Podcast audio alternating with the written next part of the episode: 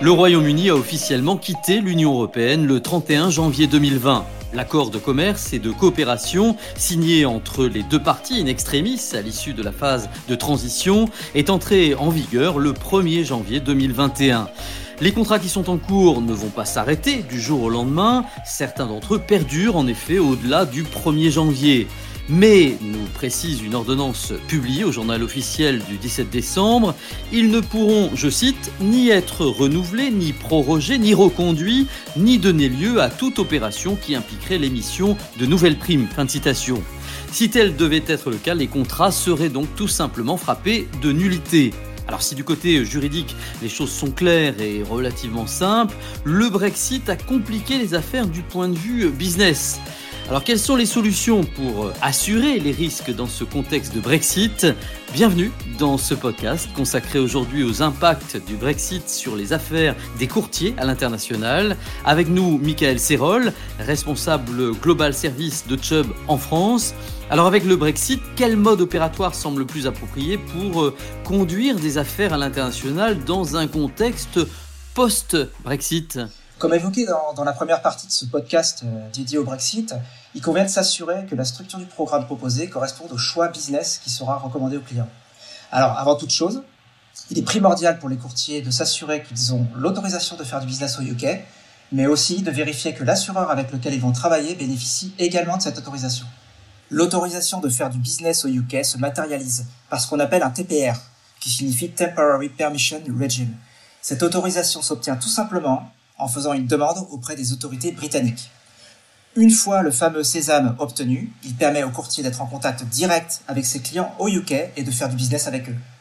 Le prérequis est le même dans le cadre d'une coassurance. Chaque assureur doit avoir cette autorisation et ce, même si l'assureur impériteur bénéficie de l'autorisation. D'un point de vue euh, business, quelles sont les options possibles pour assurer les risques d'une entreprise au Royaume-Uni ou ceux d'une entreprise euh, britannique souhaitant euh, opérer dans un pays de l'Union européenne? Si on regarde d'un point de vue business, il y a deux options possibles. La première option va consister à assurer le risque au UK directement depuis la France, via ce qu'on appelle une police master, émise par Chubb France par exemple. Cette police master va servir de socle commun pour couvrir cette exposition au UK ainsi que toutes les filiales du client en France et en Union européenne. La seconde option, c'est de mettre en place une police locale au UK qui sera émise par un assureur britannique comme Chubb UK par exemple. Après, le choix entre l'une des deux options dépend ensuite des besoins du client. C'est un choix qui ne doit pas être fait à la légère. Il faut bien y réfléchir car la bonne solution dépend de la situation et des besoins du client avant toute chose. Donc la bonne option, c'est pas forcément la plus simple. Parce que s'il est vrai qu'on peut faire du business depuis la France avec le Brexit, c'est pas forcément la meilleure option pour la protection de votre client. Est-ce que vous avez un exemple? Alors par exemple sur un programme dommage, un client qui peut avoir un besoin de couverture en terrorisme pour une de ses filiales anglaises qui est fortement exposée à ce risque. Au UK, contrairement aux autres risques, cette couverture terrorisme est impossible à couvrir depuis la France, car il faut obligatoirement passer par l'organisme de réassurance britannique mi-étatique, mi-privé qui s'appelle le poolré. Alors les assureurs membres de ce poolré sont majoritairement issus du syndicat Deloitte. Donc dans ce cas précis, il va falloir choisir une police locale émise par un assureur UK qui est membre de ce pool Ou alors renoncer à couvrir contre le terrorisme et couvrir uniquement le risque dommage au bien de la filiale UK depuis la Police Master qui sera émise en France via Chubb France. Donc les deux choix sont parfaitement valides. C'est juste l'exposition plus ou moins forte au terrorisme de la filiale anglaise qui va diriger le choix dans un sens plutôt qu'un autre. Un second exemple? Un deuxième exemple, c'est celui du client qui a une filiale en Angleterre euh, avec une fréquence de sinistres très élevée, euh, disons 100 sinistres par an par exemple, il va alors être préférable dans cette option-là de préférer un contrat local sur mesure émis par un assureur britannique avec des experts locaux qui connaissent le marché anglais, qui parlent la langue et surtout qui peuvent être sur place et être au plus près de la relation au quotidien avec la filiale du client. Donc il faut bien garder en tête qu'une sinistralité de fréquence peut être très lourde pour l'assureur, le courtier et le client si tout est géré depuis la France. Il faut donc être très attentif sur ce point. Alors si en revanche, il y a un sinistre tous les 10 ans, le choix de la police locale paraît moins justifié. Dans une même logique, si la filiale anglaise représente 40% du groupe d'un point de vue de chiffre d'affaires, mieux vaut éviter de la couvrir depuis la France, préférer une police locale pour les mêmes raisons.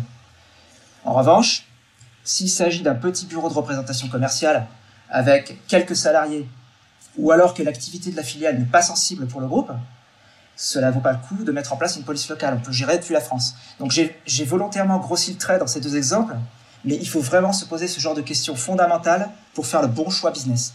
Quel conseil est-ce que vous euh, donneriez aux courtiers pour les aider à définir les besoins des clients?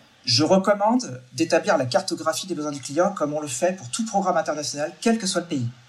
Donc, quelle est l'importance de la filiale en matière de chiffre d'affaires? Quelle est sa place stratégique de par ses activités? Le client passe-t-il des marchés avec des tiers ou des fournisseurs?